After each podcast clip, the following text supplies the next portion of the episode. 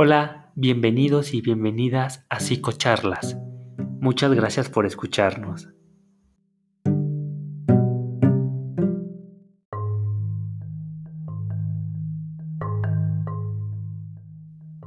Hola, hola, ¿qué tal?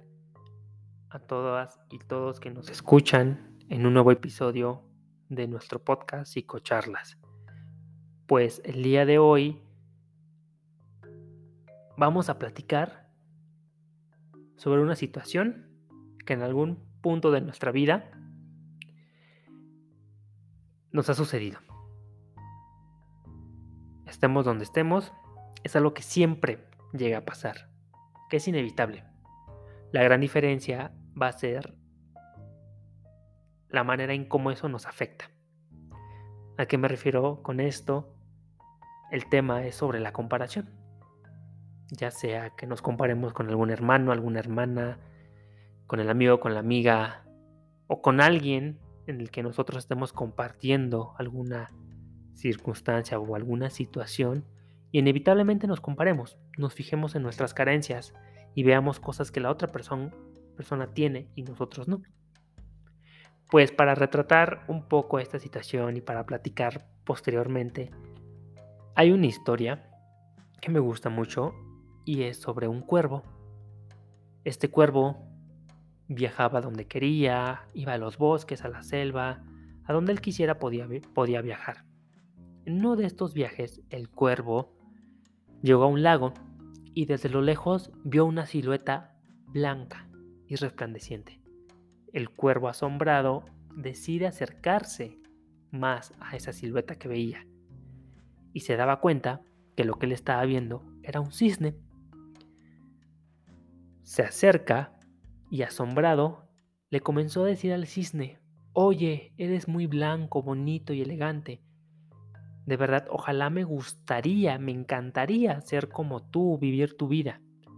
El cisne halagado le agradeció al cuervo por tan bonitas palabras, pero le comentaba que no era el ave más hermosa, que había otra ave mucho más hermosa, el cual era un pelico, un perico.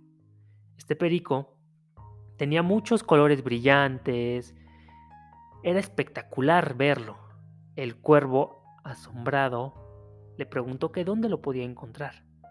El cisne guió al cuervo hasta el perico. Cuando, cuando encontraron al perico, el cuervo quedó maravillado de verlo, diciéndole al perico que era una obra de arte por tan hermosos colores, tan brillantes. Claro, el perico agradecido por los halagos del cuervo, le dijo que al final él no era un ave tan espectacular, que había alguien más con colores mucho más brillantes, mucho más hermosos, y que era un ave muy elegante. El cuervo, pues entusiasmado y con mucha incertidumbre, le preguntó que quién era esa ave y dónde la podía encontrar. El perico le replicó que esa ave era un pavo real y que la podía encontrar en el zoológico. Tras esto, el perico guía al cuervo hacia un zoológico más cercano donde había un pavo real. Cuando el cuervo entra al zoológico y llega a la jaula del pavo real, intenta escabullirse en esta jaula y cuando lo logra, se acerca al pavo real, pero queda perplejo por la belleza. Para él era mágico ver esos colores, ver su plumaje, ver la manera en que el pavo real se mostraba ante los demás. Quedaba perplejo. A esto, el cuervo comenzó a decirle todos estos halagos al pavo real, pero este se puso triste y no, y no decía nada, a lo que el cuervo quedó sorprendido y le preguntó que si algo pasaba, que realmente era muy hermoso. Porque al cuervo siempre le decían que eran feo y que incluso eh, los humanos no querían que se les acercara. Pero el pavo real le replicó que él pensaba que era el ave más hermosa y majestuosa, pero la realidad es que por esa razón él estaba atrapado en el zoológico. Porque realmente la única ave a la que el ser humano no se molestaba en capturar era el cuervo. Y el pavo real le dijo al cuervo, a mí me encantaría ser como tú porque yo podría volar libremente a donde yo quisiera, conocer tantos lugares, conocer más aves. Cuervo, realmente aquel afortunado eres tú, porque tú tienes lo que yo no tengo y es la libertad. Tras esto, el cuervo se quedó sorprendido y perplejo porque aprendió que compararse con otras aves realmente lo hacía sentir infeliz y nunca valoraba su verdadero tesoro, que era su libertad. Pues, al igual que el cuervo, muchas veces no vemos nuestras cualidades, no vemos realmente cuál es nuestro verdadero tesoro. Siempre nos enfocamos en las cosas que no tenemos y al igual que las aves, cometemos el error de compararnos. Hay dos caminos al final en este tema de la comparación. Uno de ellos es como una fuente de frustración. ¿Por qué? Porque al compararnos nos vamos a sentir inferiores, porque realmente nosotros tomamos una perspectiva de carencia, de algo que no tenemos. Y lo que estamos haciendo es darle mayor importancia a estas cosas que no poseemos, a estas cosas que nos faltan. Y por lo tanto, en cosas que no somos. Esto nos va a generar un conflicto interno que incluso puede afectar nuestra autoestima. Y por lo tanto, ¿cuál es el mejor paliativo?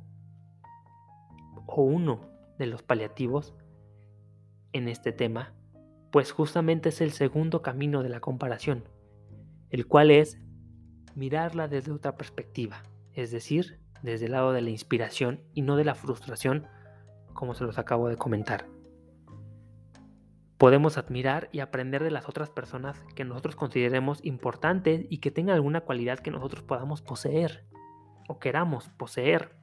Claro, sin olvidar que hay cosas que podemos lograr y hay cosas que no podemos lograr. Y aquellas cosas que no podemos lograr, no pasa nada malo. No todo en esta vida lo tenemos que lograr.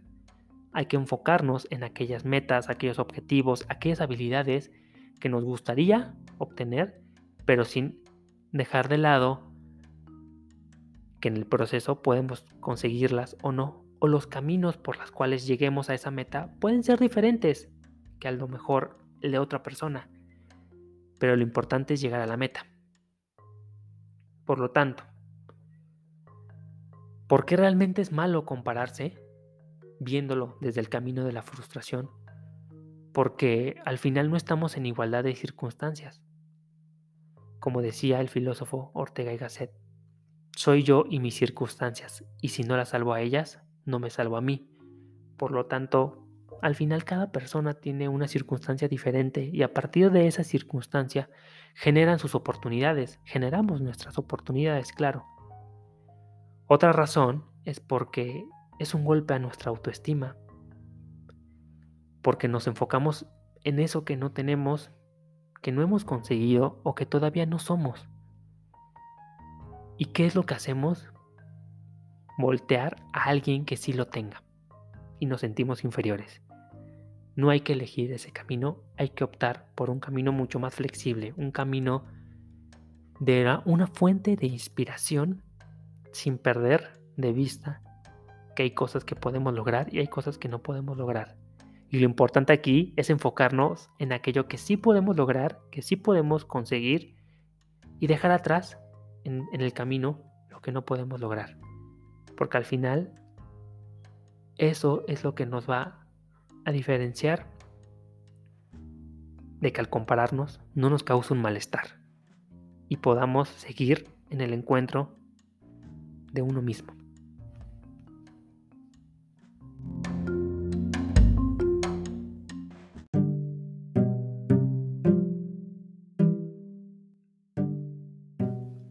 Y así es como termina el episodio de hoy de nuestro podcast Psicocharlas.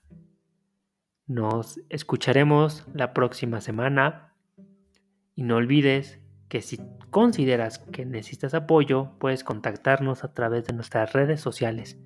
En Facebook, Instagram y TikTok nos encontrarás como Bienestar Emocional AC. Recuerda que estamos para apoyarte. Gracias.